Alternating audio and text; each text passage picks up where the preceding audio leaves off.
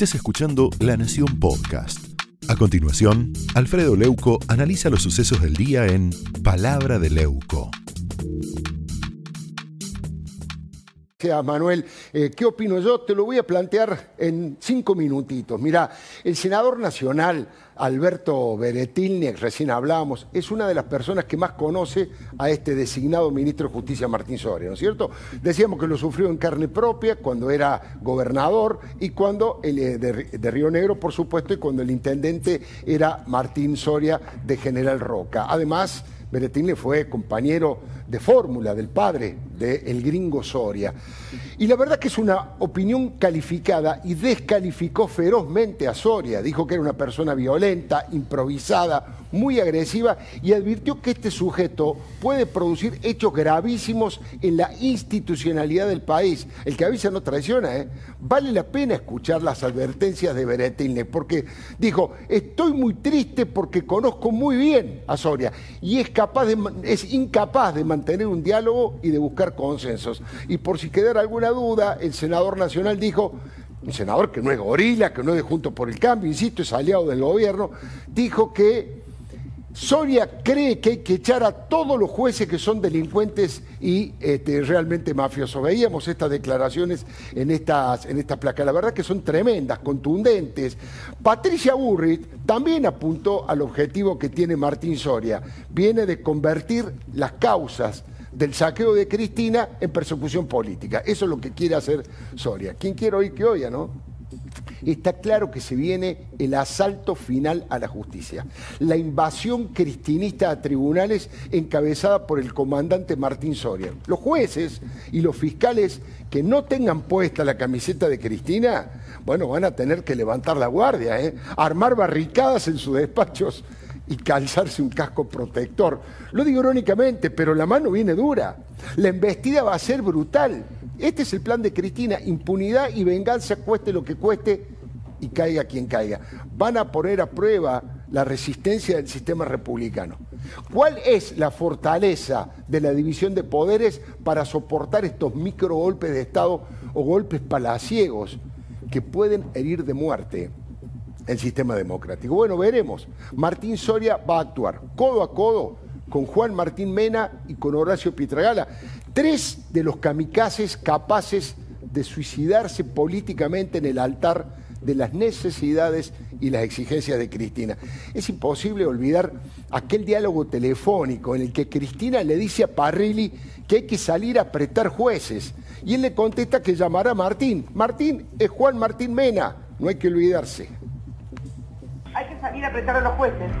Ahí yo lo, lo mandé a hablar a Martín para ver si él tiene llegada para que los fiscales de la causa que tienen ahora la investigación lo citen obviamente. Bueno, Martín es, Martín Mena es lo que Cristina estaba exigiéndole a Marcelo Lozardo y ya no podía hacer. Fanatismo y ceguera para investir contra el Poder Judicial, para atropellar a los tribunales y llevarse por delante a la justicia, para hacer arrodillar a los jueces independientes y a los fiscales ariscos que no se rinden. Soria ya fue definido como talibán, como gurka. En diputados también lo conocen como un hombre patotero e intolerante. ¿eh? Fernando Iglesias dijo que se trata de un psicópata. Y no hay que asustarse. El mismísimo Alberto Fernández utilizó esa misma palabra, psicópata, para descalificar a Cristina. Por tweet, por tweet lo hizo. Bien machirulo, bien de mal gusto cuando escribió que el gobierno de Cristina era psicótico y que ella también actuaba como una psicópata. Ahí estamos viendo este tuit, el cual Alberto quisiera olvidar toda su vida. Y la verdad que si uno va al diccionario, encuentra sinónimos de psicópata que son tremendos. Neurótica, desequilibrada, lunática, demente y loca. Insisto con la aclaración, por favor, no lo estoy diciendo yo, un humilde cronista, lo dijo el actual presidente de la Nación, como estamos viendo a través de las redes sociales. Y además le cuento que Martín Soria fue capaz de trompear a un periodista que le preguntó acerca de la cena que su padre había compartido con Carlos, había compartido con el criminal de guerra nazi Erich Priebke. Él sostiene que el Poder Judicial es rancio y corrompido y que Cristina es una perseguida política por los magistrados, por el Poder Económico y, por supuesto, por los medios de comunicación. Eso es lo que dice Soria. Y esa es una mentira absoluta que sostienen los militantes contra viento y marea. Cristina tiene ocho procesamientos y varios juicios orales en marcha porque claramente fue la jefa de una asociación ilícita que saqueó al Estado como nunca había ocurrido en la historia democrática. Por eso es tan difícil salvarla de la cárcel, porque hay cientos de pruebas, indicios y testimonios de arrepentidos que contaron con lujo de detalles este plan sistemático de enriquecimiento colosal que llevaron adelante los casos. De todas maneras, en su primera declaración Soria dijo la verdad. Vengo a desarmar el lawfare, si es que existiera. La mesa judicial de Macri dijo que hubo jueces que se pasaron de la raya. Por eso Martín no va a ser el ministro de Justicia, va a ser el ministro contra la justicia o el ministro de la injusticia. No hay dudas de eso. Para eso lo convocaron, para que muerda y no para que ladre casualmente acaba de ser absuelto, casualmente, de una causa donde fue denunciado por el cobro de 450 mil dólares de retornos de los empleados de la, Intendencia de General Roca. Y esa no es la denuncia, la única denuncia que tiene. ¿eh? Este ruido de paso redoblado es la confirmación que Cristina va por todo. Los ministros se preguntan quién es el que sigue. En los pasillos del poder dicen que la lista negra está encabezada por casi todos los de origen albertista. Felipe Solá, Claudio Moroni, Matías Culfa, Daniel Arroyo, Nicolás Trota. Para empezar, yo insisto en que lo decíamos recién con Manuel Adorni. Bueno, eh, Manuel este, Guzmán no está pasando por su mejor momento precisamente en la relación con Cristina y eso puede ser letal para su carrera, si toma el camino de la cristinización o si no. Y en el gabinete están poniendo las barbas a remojar porque han visto cortarlas de sus vecinos. Cristina es implacable, está irascible y además por el fracaso del plan sanitario por la hecatombe económica, pero sobre todo porque su avance feroz sobre la justicia no logra conseguir los resultados recuperados. La impunidad y la venganza se demoran y los tiempos y los caminos se acortan en forma dramática. Lozardo no quiso cruzar esa línea del autoritarismo chavista y eso es precisamente lo que viene a hacer Martín Soria. Él y sus secuaces están decididos a utilizar todos los instrumentos a su alcance. Carpetazos extorsivos para jueces y fiscales, leyes y resoluciones como traje a medida, insultos, gritos y operaciones de inteligencia de la peor calaña. Cristina necesita cortarle la cabeza a un par de miembros de la Corte, al fiscal Carlos de Tornelli, a su jefe Eduardo Casal, y aquí me detengo. Digo Eduardo Casal y voy a preguntarle a Candela Ini, porque ella ha averiguado todo lo que ha pasado respecto a este tema, uno de los temas con lo que se está prestando a Casal y a otros jueces a propósito de su jubilación o no jubilación. Candela, ahora sí te escuchamos. Bueno, Alfredo, ¿qué pasó?